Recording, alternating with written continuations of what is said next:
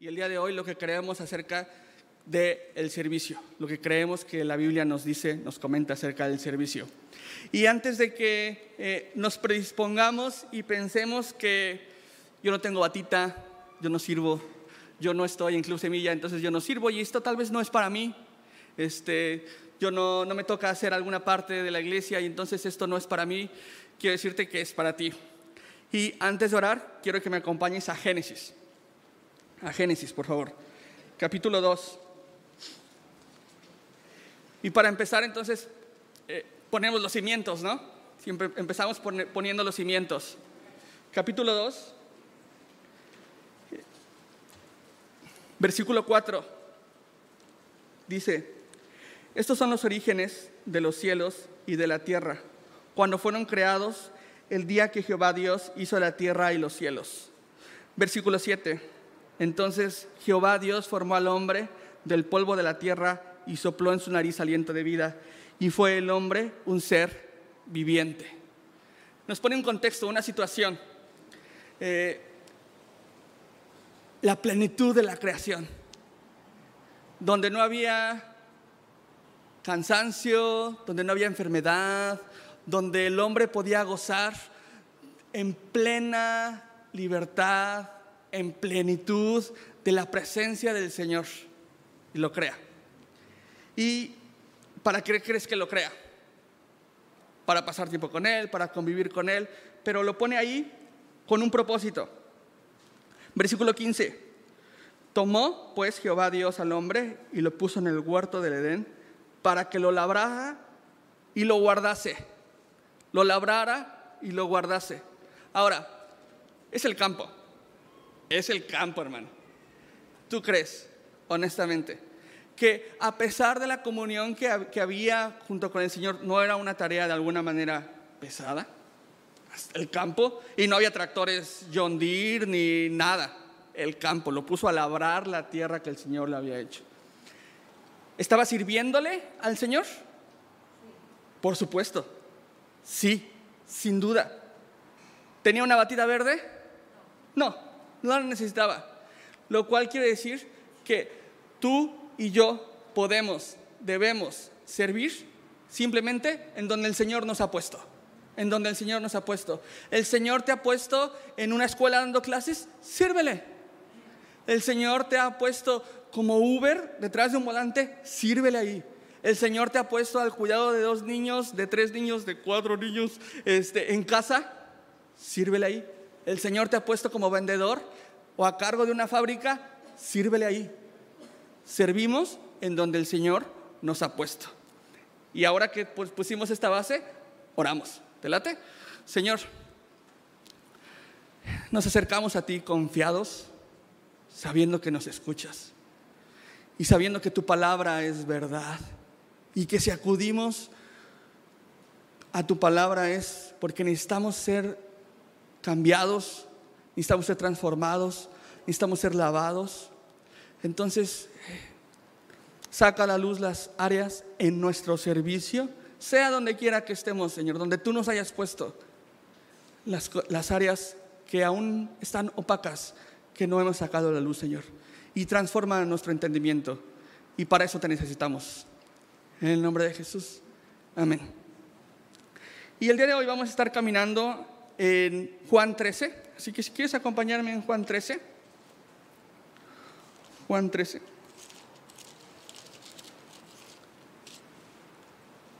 Y es un pasaje conocido, es un pasaje que seguramente ya has escuchado que otros predican.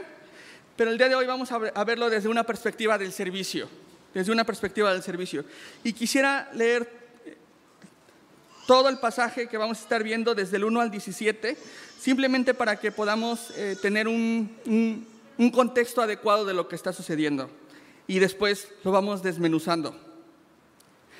Juan 13, eh, versículo 1 al 17. Dice, antes de la fiesta de la Pascua, sabiendo Jesús que su hora había llegado para que pasase de este mundo al Padre, como había amado a los suyos que estaban en el mundo, los amó hasta el fin. Y cuando cenaban, como el diablo ya había puesto en el corazón de Judas Iscariote, hijo de Simón, que le entregase. Sabiendo Jesús que el Padre le había dado todas las cosas en las manos y que había salido de Dios y a Dios iba, se levantó de la cena y se quitó su manto y tomando una toalla se la ciñó. Luego puso un agua en un lebrillo y comenzó a lavar los pies de los discípulos y a enjugarlos con la toalla que estaba ceñido. Perdón, enjuagarlos. Versículo 6. Entonces vino a Simón Pedro y Pedro le dijo, Señor, ¿tú me lavas los pies? Respondió Jesús y le dijo, lo que yo hago, tú no lo comprendes ahora, mas lo entenderás después. Pedro le dijo, no me lavarás los pies jamás, Jesús. Le respondió, si no te lavare, no tendrás parte conmigo. Le dijo Simón Pedro, Señor, no solo mis pies, sino también las manos y la cabeza. Jesús le dijo, el que está lavado no necesita sino lavarse los pies, pues está todo limpio y vosotros limpios estáis, aunque no todos, porque sabía que le iba a entregar. Por eso dijo, no estáis limpios todos. 12. Así que después de que le hubo lavado los pies, tomó su manto, volvió a la mesa y le dijo, ¿sabéis lo que os he hecho? Vosotros me llamáis maestro y señor, y decís bien porque lo soy. Pues si yo el Señor y el Maestro he lavado vuestros pies, vosotros también sabéis lavaros, perdón, debéis lavar los pies los unos a los otros, porque ejemplo os he dado para que como yo os he hecho, vosotros también hagáis. De cierto, de cierto os digo, el siervo no es mayor que su Señor, ni el enviado es mayor que el que le envió. Si sabéis estas cosas, bienaventurados seréis si las hicieres. Entonces, es un pasaje, es un pasaje conocido en el que Jesús está poco tiempo antes de morir, muy poquito tiempo antes de morir. Y no quisiera eh, lastimar tu corazón ni evocar malos recuerdos, pero probablemente has visto o a ti te ha pasado que tú recuerdas perfectamente a lo mejor las últimas palabras que le escuchaste decir a alguien. O tal vez la última conversación que tuviste con alguien amado.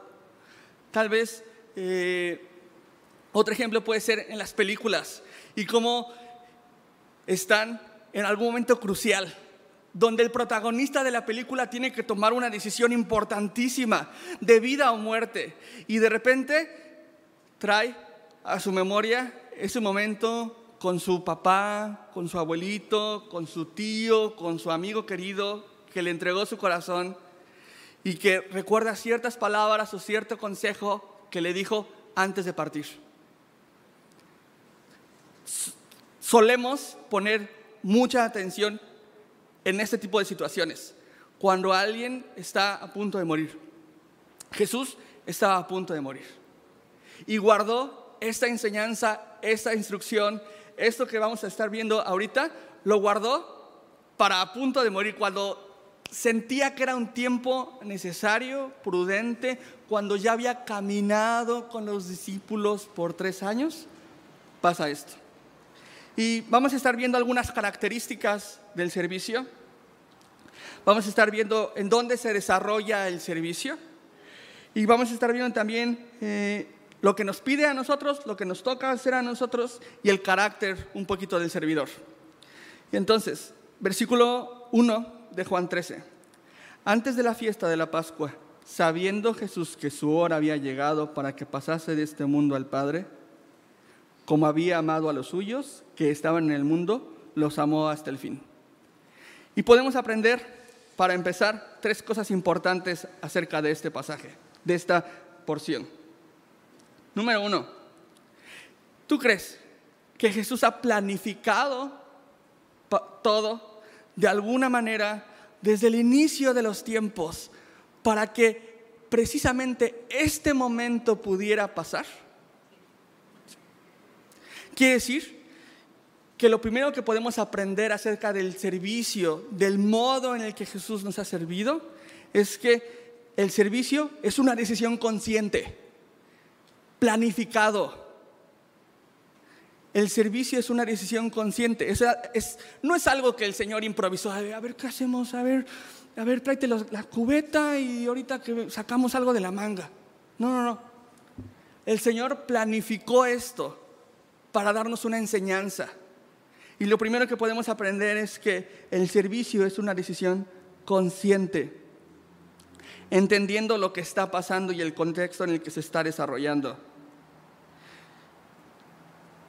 Número dos, como había amado a los suyos, nos da la primera motivación que tiene Jesús para el servicio.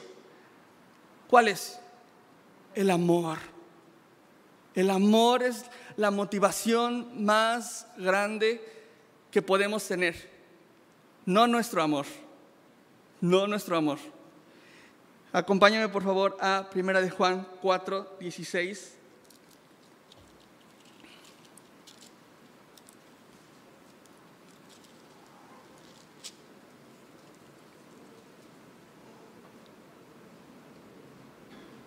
Ok. 16 y luego el 19 dice, Primera de Juan 4, 16, y nosotros hemos conocido y creído el amor que Dios tiene para con nosotros. Dios es amor. Y el que permanece en amor, permanece en Dios y Dios en él. Versículo 19. Nosotros le amamos a Él porque Él nos amó primero. La primera motivación que podemos encontrar para servirnos unos a otros es el amor. Pero no el amor que nos tenemos unos a otros, que es deberíamos de tener, pero que no es perfecto. El amor perfecto proviene del Señor y es la motivación que tú y yo debemos de tener para servirnos unos a otros. Que primero Él nos ha amado, que primero Él nos amó. Y no puedo encontrar un, un mejor ejemplo de servicio después de Jesús que las mamás. No puedo encontrar un mejor ejemplo de servicio que las mamás. ¿Por qué sirven a sus hijos como les sirven? ¿Por qué tienen cuidado de ellos? ¿Por qué los, por qué los cuidan? ¿Por qué, ¿Por qué le dan su alimentación a la hora necesaria? ¿Por qué los llevan a la escuela? ¿Por qué tienen cuidado de que no se caigan? De que ay, no le pase nada al muñequito. ¿Por qué? Porque los aman. Porque los aman. Y de esa misma manera es el amor que el Señor nos ha tenido para nosotros que somos sus hijos un amor sacrificial. Estoy seguro que a mi mamá no siempre le gustaba comer frío. Y estoy seguro que a las mamás no siempre les gusta comer frío. O no siempre les gusta comerse a veces lo que, lo que, lo que el pequeñito dejó, ¿no? Y aún así vemos su expresión de amor para con sus hijos. Y número dos, perdón, número tres en lo que podemos aprender acerca de esto Dice que Jesús los amó hasta el fin. Jesús los amó hasta el fin. ¿Te das cuenta que este amor no es con una perspectiva terrenal momentánea? Este amor tiene una perspectiva correcta. Este amor tiene una perspectiva eterna. Los amó hasta el fin. Y acompáñame a Efesios 2.10, por favor. Efesios 2.10.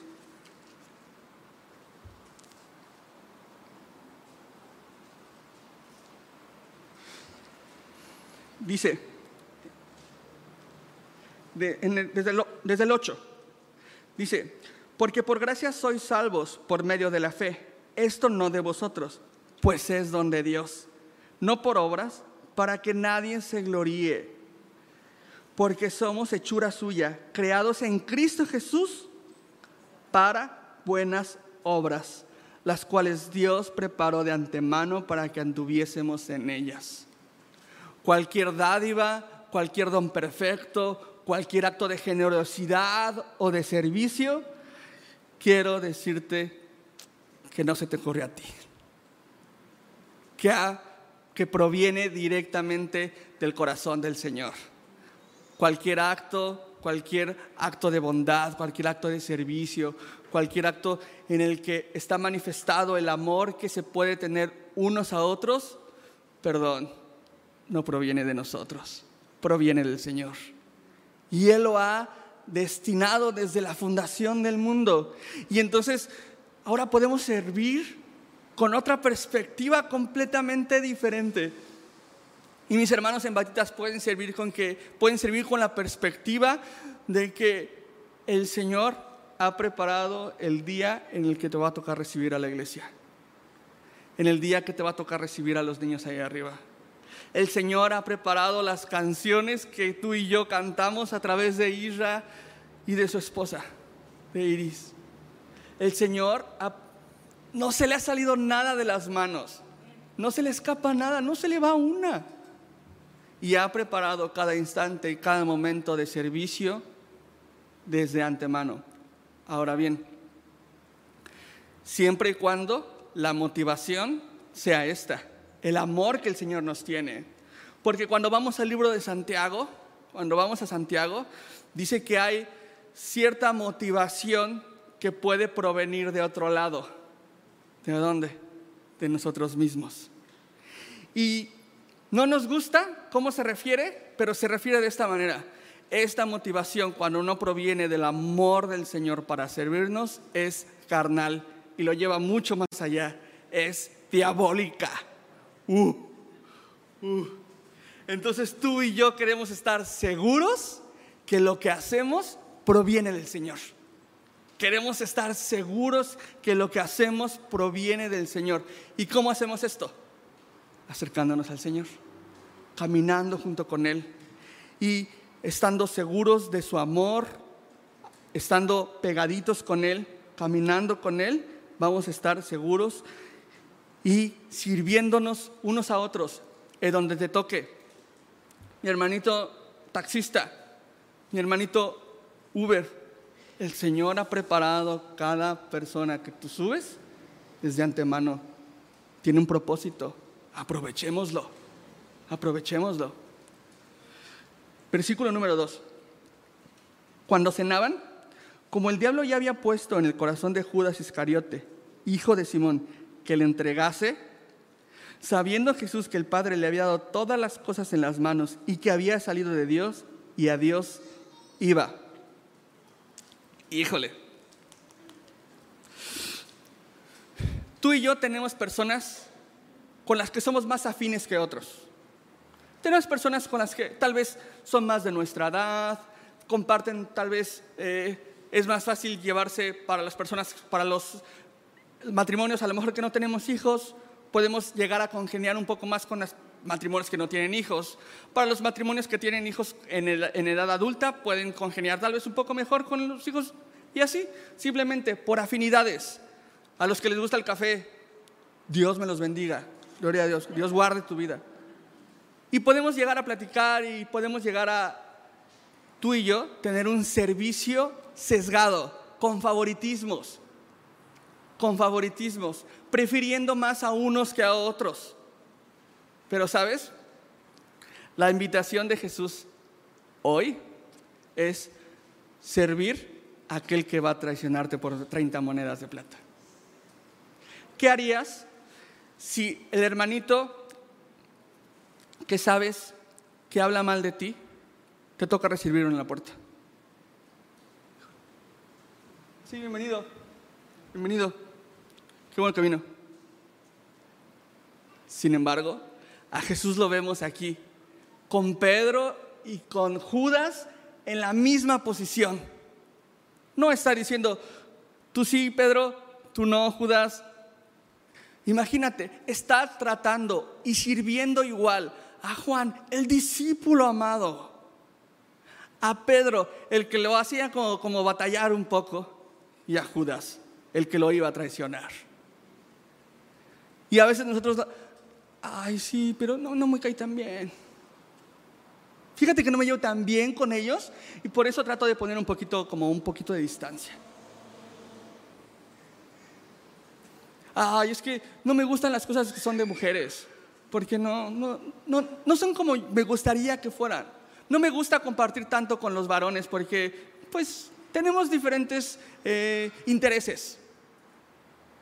Y sin embargo, vemos como Jesús, al contrario, la invitación de Jesús es que nos sirvamos unos a otros por amor y el amor que proviene del Señor. Porque honestamente, esto no podría pasar, no podría emerger, no podría venir de nosotros, solamente del Señor.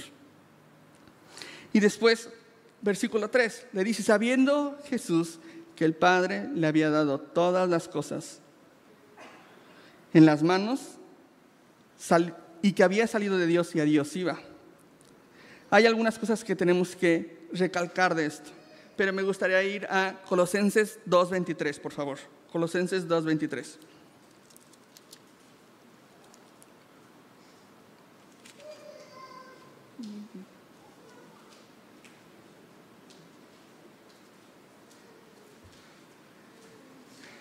Dice, mm, Pablo está escribiendo respecto a los deberes sociales, el cómo debemos de desarrollar y cómo debemos caminar y conducir nuestra vida.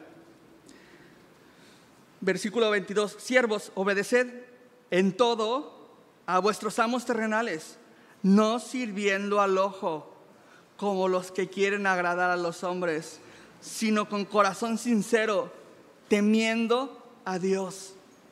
Y todo lo que hagáis, hacedlo de corazón como para el Señor y no para los hombres. Creo que es, muy claro lo que el Señor quiere decirnos a través de esto. Tú y yo, cuando servimos, debemos de servir, debemos de tener esta actitud. El servicio no es para agradar a los hombres, es para agradar al Señor. Es para agradar al Señor. Y en eso Él es glorificado cuando tú y yo servimos con la motivación correcta, es decir, con nuestros ojos, como Jesús, viendo la eternidad, apuntando en la eternidad, donde quiera que te haya tocado estar, este, la casa, el taller, la oficina, debemos de servir, debemos trabajar ahí en la maquila en donde te toca estar, sirve como para el Señor, haz tu trabajo como para el Señor. A ti, amigo vendedor, hermanito vendedor, vende como para el Señor. Mamita, mamita querida, que te toca estar en casa, sirve a tus hijos como para el Señor. Estudiante, tú que vas en la universidad o en la prepa, ve a la escuela con una perspectiva eterna, sabiendo que le sirves, no a tus papás. Claro, implica agradar a tus papás, pero principalmente el servicio que tú das es para el Señor. ¿Y quién no quiere glorificar al Señor en medio de lo que hacemos en nuestro día a día? Y después dice, mm, en el mismo versículo 3, y que había salido de Dios y a Dios iba. Me encanta esto, me encanta la perspectiva que el Señor nos da acerca ahora del servicio. Y lo hemos visto con el pastor últimamente. El servicio o el que sirve tiene una perspectiva de peregrino. Tiene una perspectiva, debemos servir como peregrinos. Y como, no, yo soy del sur, de la cinco veces heroica ciudad de Puebla. Y decían, allá dice mi abuelita, el acomedido en cualquier casa cabe. En cualquier casa cabe. Es decir, el que sirve donde quiera es bienvenido. El que sirve donde quiera es bienvenido, aunque no sea su casa. Y tú y yo deberíamos tener esa perspectiva para el mundo en el que nos desarrollamos. Hermano, esta no es nuestra casa. Esto, Monterrey, la ciudad de las montañas, con todo y su carnita asada y el topo chico, con todo y esas delicias, no estamos en casa. Y también aprendíamos con el paz que un, un exiliado es aquel que ha sido sacado de su hogar y no puede volver. Un migrante es aquel que ha salido de su casa y que no tiene un destino eh, bien definido todavía o no sabe qué es lo que va a pasar. Viaja un poco en la incertidumbre. Pero el peregrino, mi hermano, el peregrino sabe de dónde vino y sabe a dónde va. El peregrino sabe de dónde vino y sabe a dónde va. Y tú y yo estamos peregrinos en esta tierra y caminamos y andamos y servimos con esa perspectiva. Somos peregrinos. No nos acomodemos a este mundo, no nos acoplemos a, a, la forma en la que este mundo vive. Lo vimos también en Daniel. Para los que caminamos juntos en el libro de Daniel, vimos como alguien que llega de 13 años, 15 años tal vez, y pasa toda su vida en cautividad en Babilonia, pasa toda su vida inmerso en una cultura que no le pertenece, que no es lleno de idolatría, de excesos, de cosas que no le glorifican al Señor, permanece en su corazón apartado de eso. Y claro que Daniel se vestía como uno de ellos. Probablemente hasta hablaba y decía, te la bañaste, ocupo. Probablemente hablaba con los tecnicismos de los babilónicos, pero en su corazón sabía que no pertenecía a Babilonia y tenía siempre su puesto, los ojos puestos en la eternidad, como ya vimos que se debe de servir, como Jesús lo que los amó hasta el fin. Y después, en el versículo 3, sabiendo Jesús que el Padre le había dado todas las cosas en las manos. Perdóname, ese es el que acabamos de ver. Este, Vemos esta perspectiva de peregrino en, en Jesús.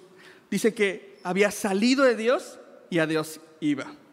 Y versículo 4, se levantó de la cena, se quitó su manto, tomando una toalla, se la ciñó. Una característica del servicio es que el servicio toma la iniciativa. El servicio toma la iniciativa. Y un área de servicio en el que me cuesta tomar la iniciativa es las ollas de la comida. Mi esposita regularmente me dice, te tocan las ollas. Y yo hago lo que puedo para aplazar esa área de servicio, para dejarla hasta en la noche. Ah, es que necesitan remojarse. Necesitan tener un ratito ahí agua. Y ya después. Pero sabes, si entonces tienen que estarnos diciendo, tienen que estarnos animando, tienen que estarnos exhortando, rogando, regañando para hacer algo, ha dejado de ser servicio, hermano. Ha dejado de ser servicio. Y simplemente es a lo mejor un favor, a lo mejor una respuesta ante algo que te acaban de pedir. Me cuesta servir en poner la ropa sucia en el cesto de la ropa sucia. Me encanta dejarla tirada en el suelo después de bañarme. Para mí ese es su lugar. Pero no, mi esposa constantemente es, Marco, la ropa sucia va en el bote, por favor. Marco, Marquito, mi amor, la ropa sucia va en el bote, por favor. Le he dejado de servir. Y solamente, ay, sí, ya sé, ahí está. Ay, sí, ya voy, perdón, la próxima. Y así puede aplicar también para áreas de servicio como nuestra iglesia áreas de servicio con la iglesia, cuando has tomado la iniciativa por servir a otro hermano. Honestamente, ¿cuántos han sabido de alguien que ha estado en necesidad durante algún tiempo? Yo he sabido. Y me da pena, a veces no he hecho nada. He esperado a que me digan, oye, ¿por qué no hacemos esto? Oye, ¿por qué no cuando tú y yo conocemos y sabemos que alguien simplemente está pasando por necesidad. Y el servicio toma la iniciativa. Jesús ha tomado la iniciativa para amarnos. Jesús ha tomado la iniciativa una y otra vez para ir, por lo menos a mi hermano, a buscarme. Cuando he estado alejado, Él toma la iniciativa de ir a buscarme. Cuando he estado eh, separado de Él, Él toma la iniciativa de ir y traerme. Y así podemos ver en Jesús un ejemplo de alguien que toma la iniciativa en el servicio. Y entonces tenemos que preguntarnos si lo que estamos haciendo en el trabajo, en el taller, en la oficina, en casa, es servicio o simplemente es, "Mm, pues hay que hacerlo, hay que hacerlo. Después, acompáñame a Filipenses 2.13, por favor.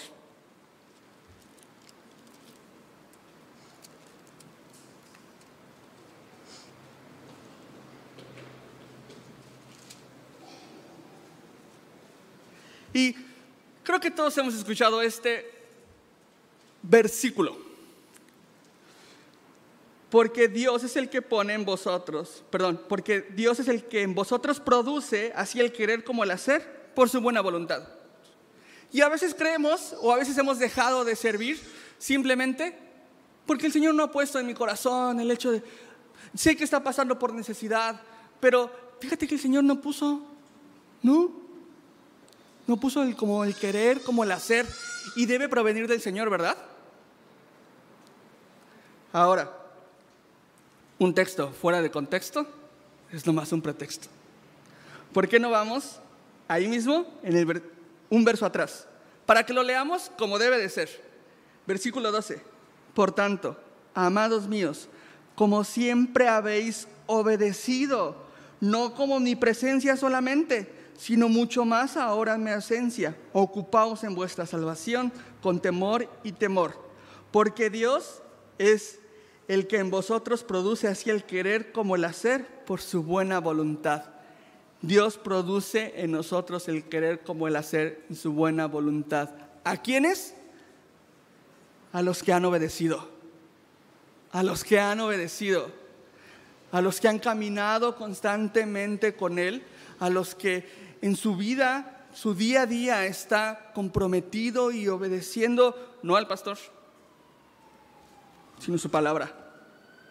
Entonces a ellos, en ellos es en los que ves vestidos con batita porque han respondido al llamado del Señor. Han respondido al llamado del Señor de servirte a ti, a la iglesia. Y entonces, quiero decirte algo.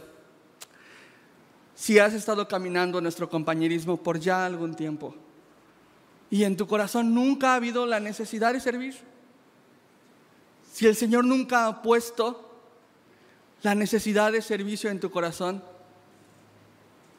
a la luz de lo que podemos ver en la palabra, muy probablemente es porque no estás obedeciendo su palabra. Estás caminando. Tal vez sí asistes a la iglesia, tal vez sí vienes con nosotros, pero no estás formando parte de la comunidad de creyentes en el que se desarrolla el servicio que es el cuerpo de Cristo, la iglesia. Si en tu corazón genuinamente dices, no, la verdad nunca he tenido la necesidad, la verdad no quiero servir, aquí tenemos una buena razón por la cual no has querido. No ha habido la necesidad en ti porque probablemente no estás caminando en obediencia a su palabra. Y versículo versículo 5. Luego puso agua en un lebrillo y comenzó a lavar los pies de los discípulos y a enjugarlos, enjuagarlos con la toalla que estaba ceñido. El servicio es un llamado a la acción. El servicio sí es hacer algo. Sí es hacer algo. Confesé algo en la mañana y espero que no me tachen de feo. No me gustan las manitas de oración en los chats. Se me hacen que no tienen ninguna utilidad. Perdóname, perdóname, perdóname. Yo sé que cuando pones una, necesidad o algo así, todo el mundo orando, orando, orando. ¿De verdad? Honestamente, ¿de verdad? Porque el servicio es un llamado a la acción. Y si alguien, honestamente, si alguien me ha enseñado acerca de eso, es mi esposa.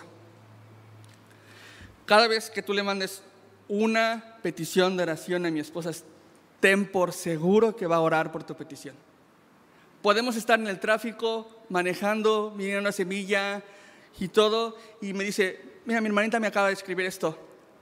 Ah, vamos, bueno, no vamos. Va ella a cerrar los ojos, porque el que viene manejando, pues viene manejando. De preferencia que no cierre los ojos. Y entonces tomamos un minuto, de verdad. Mi, mi esposa ha sido un ejemplo para eso increíble de mí, increíble conmigo.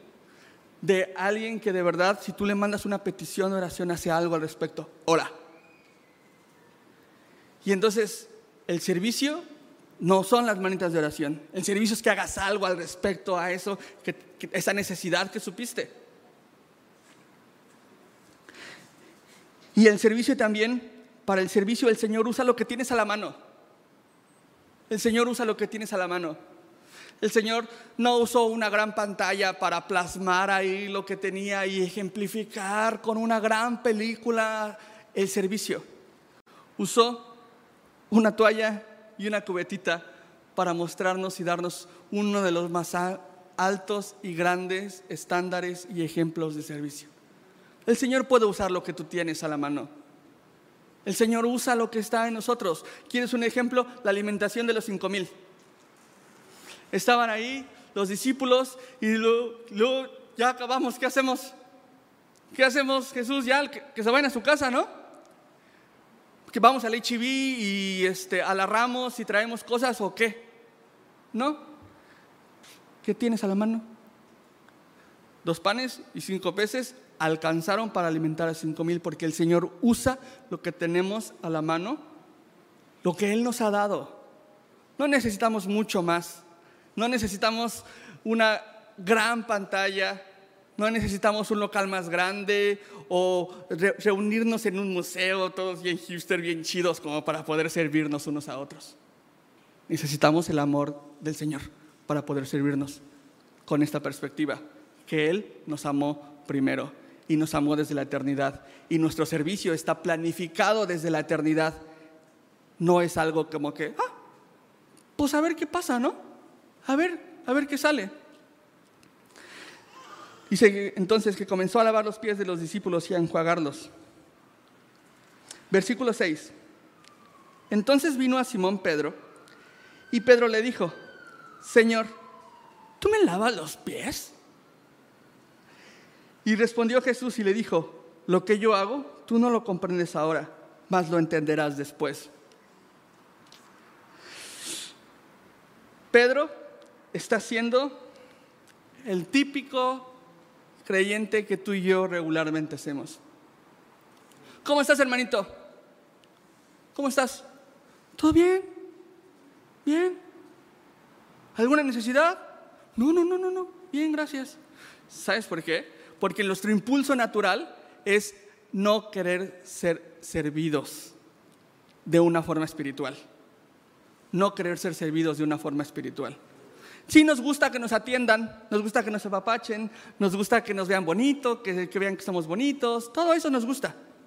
Pero cuando se trata del interior, de una forma espiritual de servicio, entonces, ¿tú? ¿Tú me vas a lavar los pies a mí?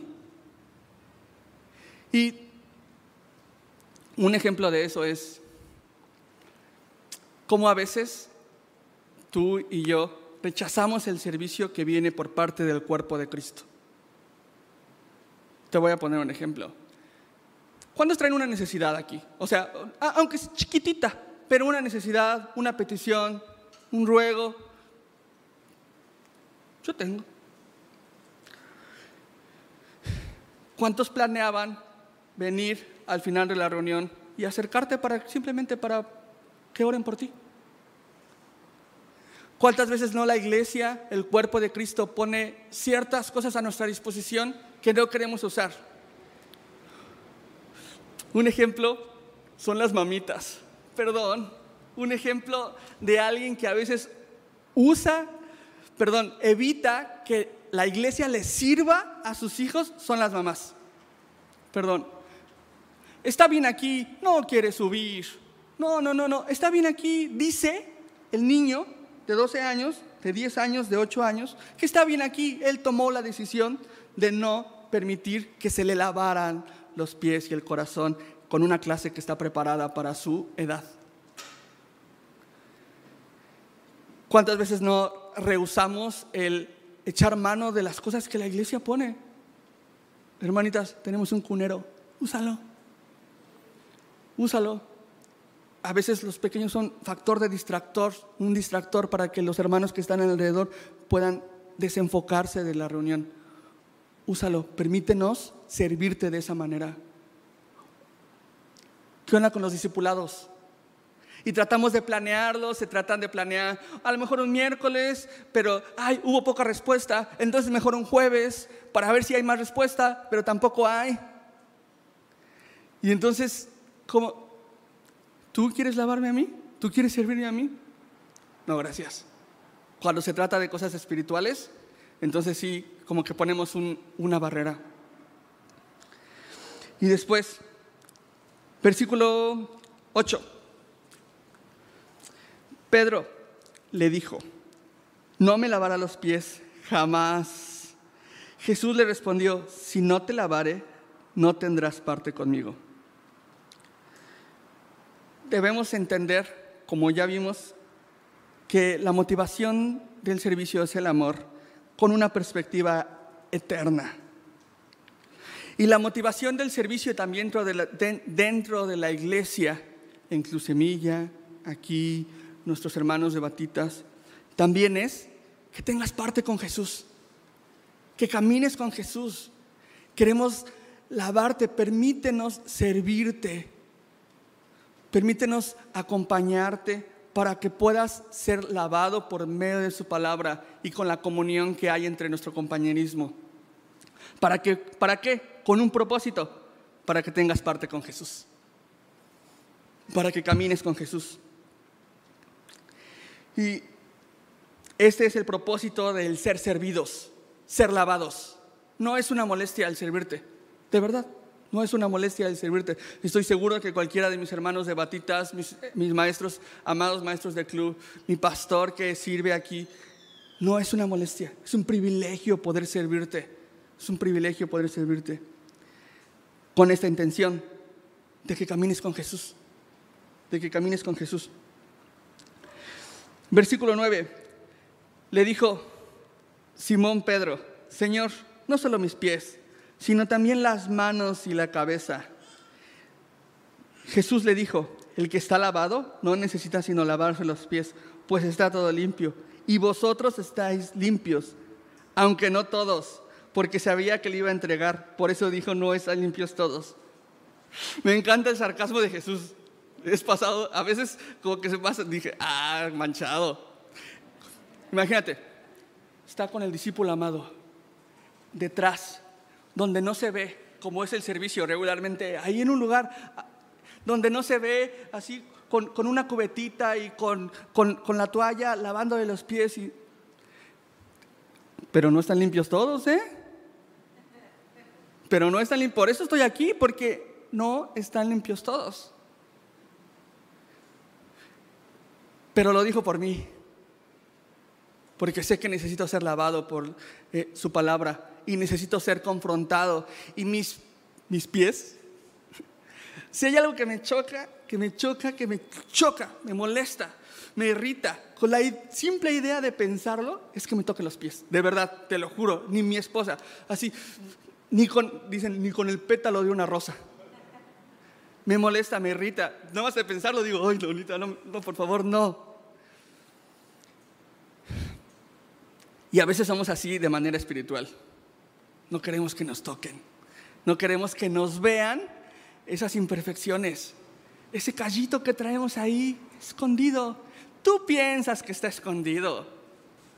Y, regularmente venimos a, la iglesia con nuestro manto, tratando de cubrir nuestros pies, las cosas que no se ve, para que no se vea que venimos de la calle en un contexto sucio, en donde los animales van caminando y van haciendo sus necesidades. Imagínate cómo llegaban los pies de los discípulos. Si mis hermanitas que traen sandalias, ¿cómo llegan, ¿cómo llegan sus pies a casita? Hay que lavarles. No te metes a la cama así porque trae los pies sucios. Hay que lavarlos. De, de la misma manera, a veces nosotros no queremos que nos vean los pies, que nos exfolien los pies, que nos laven con esa piedrita Pómex para que salga todo aquello que no debería de estar ahí. Y eso únicamente sucede en el contexto de la iglesia unos con otros, unos con otros, porque hierro con hierro se aguza, choca, pero se afila, se necesita, se necesita, se forja nuestro carácter. Es la forma en la que el Señor ha diseñado que nos sirvamos unos a otros. Así, dejándonos ver las partes incómodas. No nos gusta, honestamente no, me gusta, pero, pero en los discipulados, y te animo a que puedas meterte a un discipulado, en los discipulados es un contexto seguro en el que podemos expresar aquellas cosas con las que estamos batallando, aquellas necesidades y, en el que podemos rendir cuentas unos a otros. Y esta es una excelente forma en la que deberíamos todos permitir ser servidos a la iglesia. ¿Rindes cuentas? No estoy diciendo que vengas a decirle las cosas malas que haces al pastor. Eso no tiene que ver con rendir cuentas.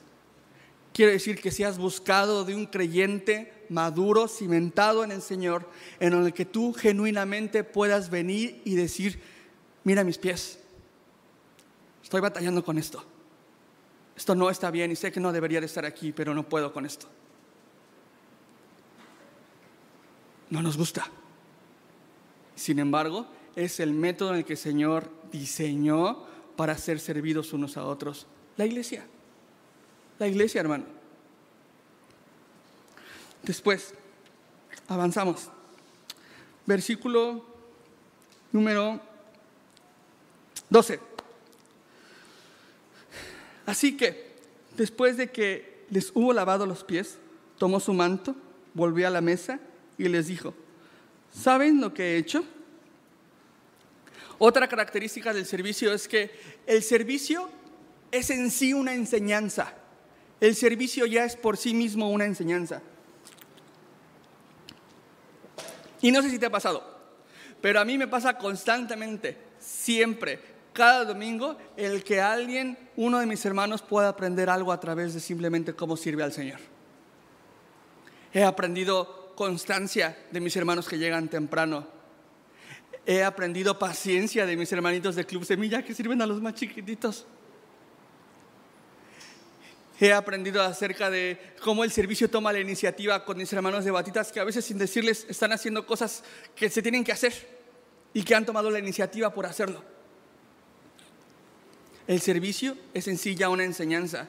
Y es que tú hoy, tú y yo hoy tenemos el privilegio, el enorme privilegio de poder venir a Semilla de Mostaza, Monterrey, en Avenida Colón 2510, a las 9 o a las 11, y abrir nuestra Biblia y sentarnos y escuchar. Tenemos ese enorme privilegio. Pero algún día, hermano, algún día no será así. Y vendrá un día en donde seremos perseguidos. Y vendrá un día en donde eh, probablemente no nos dejen abrir simplemente nuestra Biblia y predicar. ¿Qué hay de esos lugares en donde no es permitido abrir la Biblia? ¿Cómo crees que, que se alcanza a otros? Por medio del servicio por la comunión que hay unos con otros, por la manera de vivir debería de hablar igual, con el mismo tono de voz con el que hace, lo hace la palabra. Nuestra, nuestro corazón, nuestra forma de vivir debería tener el mismo tono de voz que la palabra. Y personalmente me falta mucho. Pero estamos caminando en eso. Y después, eh, versículo 13. Dice, ¿sabes lo que os he hecho? Eh, perdóname, perdóname, es el 12. ¿Sabes lo que os he hecho? Versículo 13. Vosotros me llamáis maestro y señor. Y decís bien porque lo soy. Otra característica del servicio es que el servicio no resta autoridad. El servicio no resta autoridad, al contrario. No tiene autoridad. Aquel hermano, mi hermano que está caminando con Cristo, mi hermano que yo veo cómo ama genuinamente a su esposa, mi hermano que yo veo cómo, cómo atiende de verdad a sus hijos, ¿no podría de alguna manera decirme, oye Marco, creo que la forma en la que le hablaste a tu esposa no es la correcta? Creo que, creo que no. El servicio no resta autoridad. Al contrario, dice Jesús, y decís bien, porque lo soy.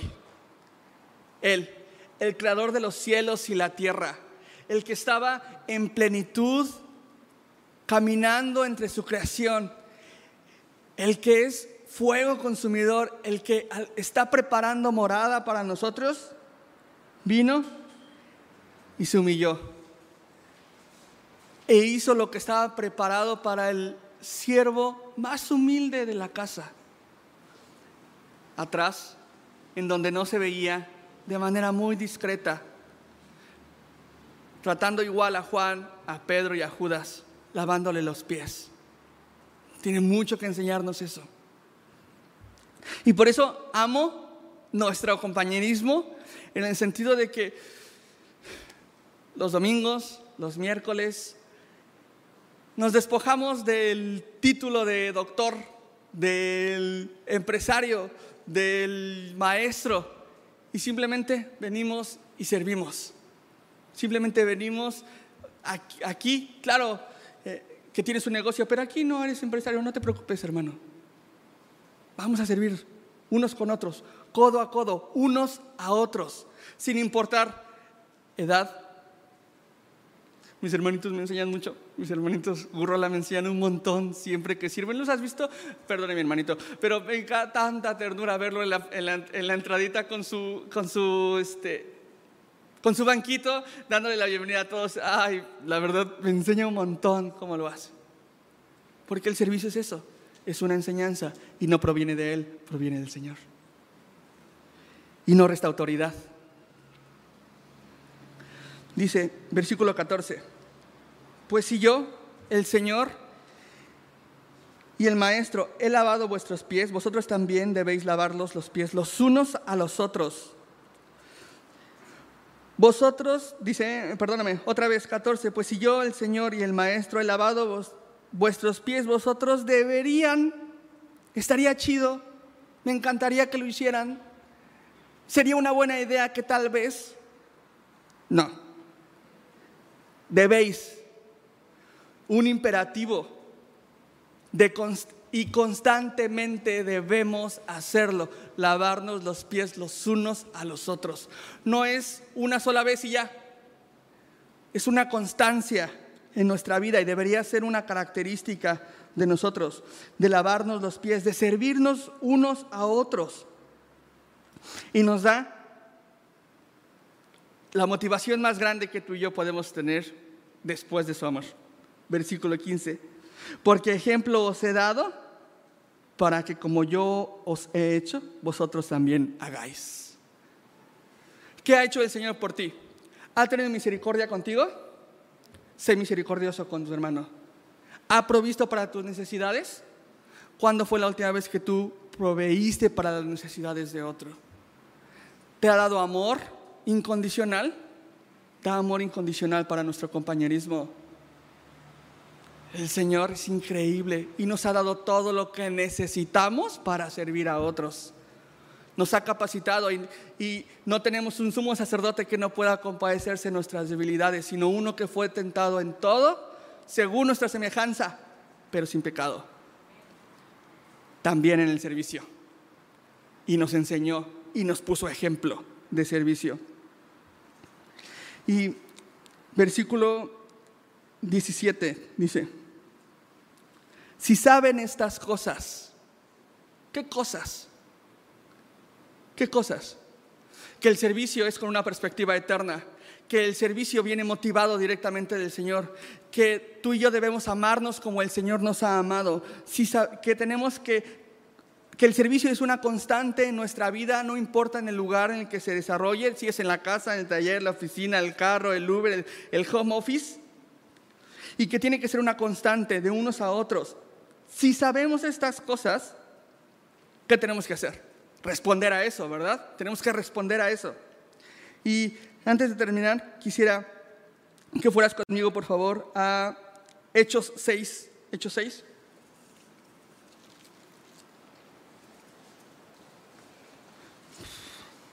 Hechos 6, del 1 al 3, dice, en aquellos días, como crecía el número de los discípulos, hubo murmuración de los griegos contra los hebreos de que de que las viudas de aquellos eran desatendidas en la distribución diaria.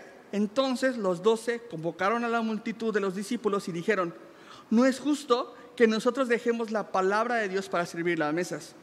Buscad pues, hermanos, de entre vosotros a siete varones de buen testimonio llenos del Espíritu Santo y de sabiduría a quienes encarguemos este trabajo. Hay ciertas características que sí se deben de tener, que sí se deben de cumplir para servir en un contexto de iglesia, de compañerismo cristiano. Número uno, dice, que salgan de entre nosotros. Tiene que venir de ellos, de, salir de nosotros mismos. Los servidores no es que llegaron un día y dijeron, ay, quiero servir. No, al contrario, si tú llevas algún tiempo caminando con nosotros o si llegaste recientemente y tal vez en un corazón hermoso y precioso tomaste la decisión y dijiste, yo quiero servir a mi compañero, quiero servir a la iglesia, al pastor, permítame servir. Y hay gente que lleva muy poco tiempo con nosotros y nuestra respuesta es, no, permítenos servirte primero. Antes de servir, permítenos servirte primero. Y es por eso que para Semilla de Mostaza creemos que un buen parámetro para los servidores y que salgan de nosotros es el tomar navegantes 1, 2 y 3. Porque entonces, ¿qué? Entonces ya te conocimos, ya nos conociste, ya sabes cuál es la visión de la iglesia, ya sabes, ya sabes cómo caminamos y ya sabemos si tú caminas con el Señor o no caminas con el Señor, porque es muy evidente y para los que hemos tenido el privilegio de tomar algún discipulado, es evidente cuando alguien camina con el Señor o no, la verdad, la verdad. Y entonces, es por eso que tratamos de esperar un tiempo. Ven, siéntate, permítenos conocerte, toma navegantes, este, y después, después de, eso, entonces ya, ya que formas parte de nuestra familia, de nuestro compañerismo, sirve. Pero aparte, no solamente las ganas de servir, sino aquellos de entre vosotros de buen testimonio, llenos del Espíritu Santo y sabiduría. Son tres cosas que debería tener, que debe de tener, que el Señor pide para los servidores. Lo exige. De buen, testimonio, llenos del Espíritu Santo y de sabiduría, a quienes encarguemos este trabajo. Y se necesita el Espíritu Santo para abrirte la puerta. Y necesitamos el Espíritu Santo para recibir a tus pequeños. Y necesitan los maestros del club el Espíritu Santo, mucho del Espíritu Santo, para eh, tener cuidado de los, de los pequeños. Y necesita nuestro pastor cada domingo el Espíritu Santo para venir y compartirnos. Y lo necesita allá también en Vaz. Necesitamos del Espíritu Santo para poder servirnos unos a otros, porque una vez más no es algo que provenga de nosotros, sino que proviene del Señor. Y después, primera de Pedro 15, 21. ¿Alguien?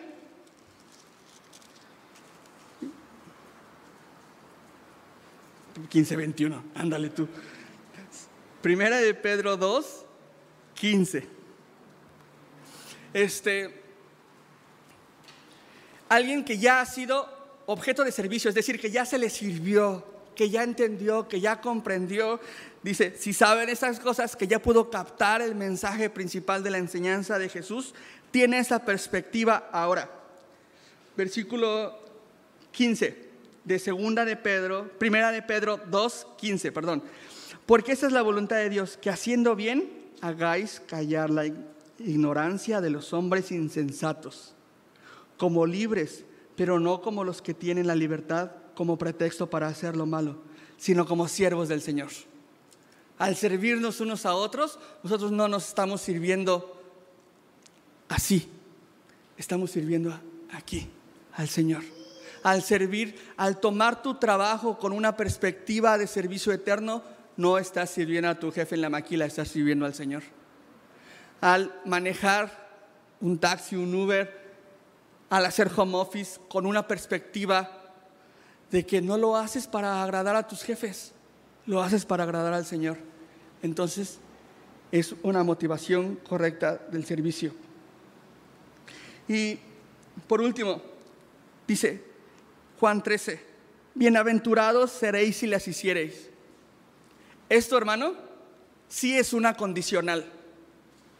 solo podemos ser bienaventurados si hacemos esto que Él nos dijo, que es lavaros los pies unos a los otros. ¿Estás sirviendo? ¿Cómo estás sirviendo en tu comunidad? ¿Estás sirviendo en tu casa? ¿Estás sirviendo en tu iglesia? Si la respuesta no, entonces no has sido bienaventurado. Y quiero compartirte solo que encontré esta Wilkie, Wilkie definición que me gustó mucho. Bienaventurado es aquel que encuentra gozo o felicidad plena que provienen del Señor. ¿Te falta gozo? Aquí tienes la respuesta. ¿Te falta felicidad en tu corazón a pesar de que estás caminando con el Señor? Aquí tienes la respuesta. Aquí está la respuesta. Está en Jesús. Y quisiera, quisiera solo terminar con esto. Filipenses 2 del 6 al 8.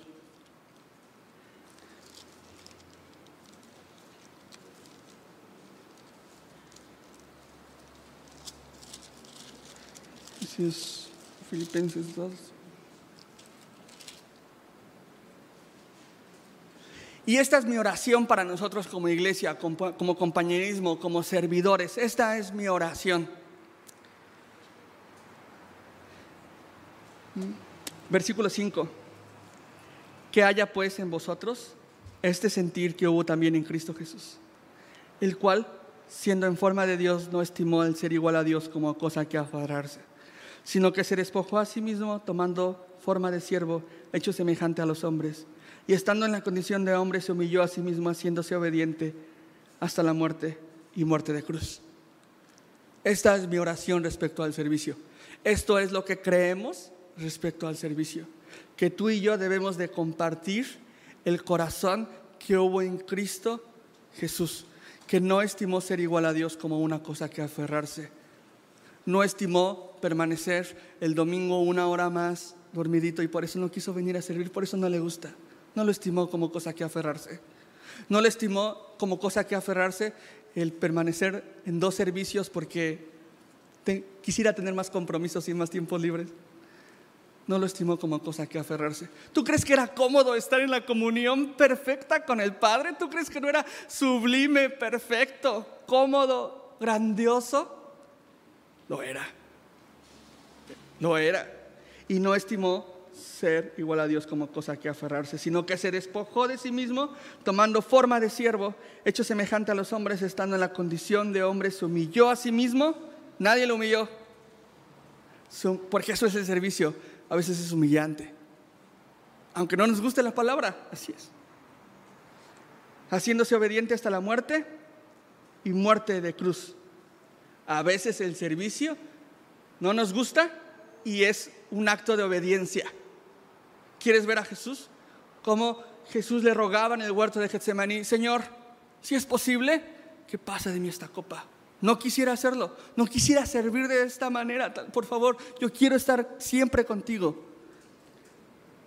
Sin embargo, se humilló hasta la muerte y muerte de cruz. Y esta es mi oración para ti y a mí. Y rápidamente, solo, ¿cómo puedo servir en mi iglesia? Número uno, ora Ora por tu iglesia, por las necesidades que tienen otros. Si no sabes cuáles son, te animo a que puedas escribir al WhatsApp de Semilla y, oye, ¿cuáles son las necesidades de mis hermanos esta semana? Me gustaría estar orando por eso. Ora. Número dos, tal vez eh, el Señor te ha provisto económicamente eh, satisfactoriamente, entonces da, da. No, es, no vamos a acomodarnos de los de 500 y los de 1000, no, no, no, no pero es una forma de servir a la iglesia simplemente porque nuestro edificio también tiene necesidades. Es otra forma. Intégrate a los servidores. Si el Señor no ha puesto en ti el querer como el hacer por su buena voluntad, hay un foco. Si ya has caminado con nosotros lo suficientemente como para integrarte, ya has tomado navegantes, si aún no has querido, simplemente no has querido, pon atención en eso pon atención, intégrate a los servidores, este, busca las maneras en las cuales podemos servir y permítenos servirte, permítenos servirte. ¿Te parece si oramos? Señor, gracias por tu amor, Gracias por tu misericordia. Y porque podemos entender que cada dádiva, cada don perfecto, cada acto de generosidad, de bondad, de mansedumbre, de humildad, proviene de ti, Señor. Y entonces podemos venir así tal cual somos, Señor. Sin esas cosas que quisiéramos que hubiera en nosotros, pero que aún no están ahí, Señor. Podemos venir genuinamente contigo y tú nos usas y nos transformas por medio del servicio, de la comunión unos con otros. Permítenos servirnos unos a otros y permítenos y darnos corazones para ser servidos también, Señor para echar mano de los recursos que la iglesia pone a nuestra disposición, que el cuerpo de Cristo ha preparado para nosotros. Y no solamente el cuerpo, sino que tú has preparado desde la fundación del mundo, Señor, esas buenas obras. Y te ruego, te ruego, te lo suplico, por favor, que pongas en nosotros el mismo sentir que hubo en Cristo Jesús, que no estimó ser igual a Dios como cosa que aferrarse, sino que se despojó y que vino al mundo, se hizo uno de nosotros.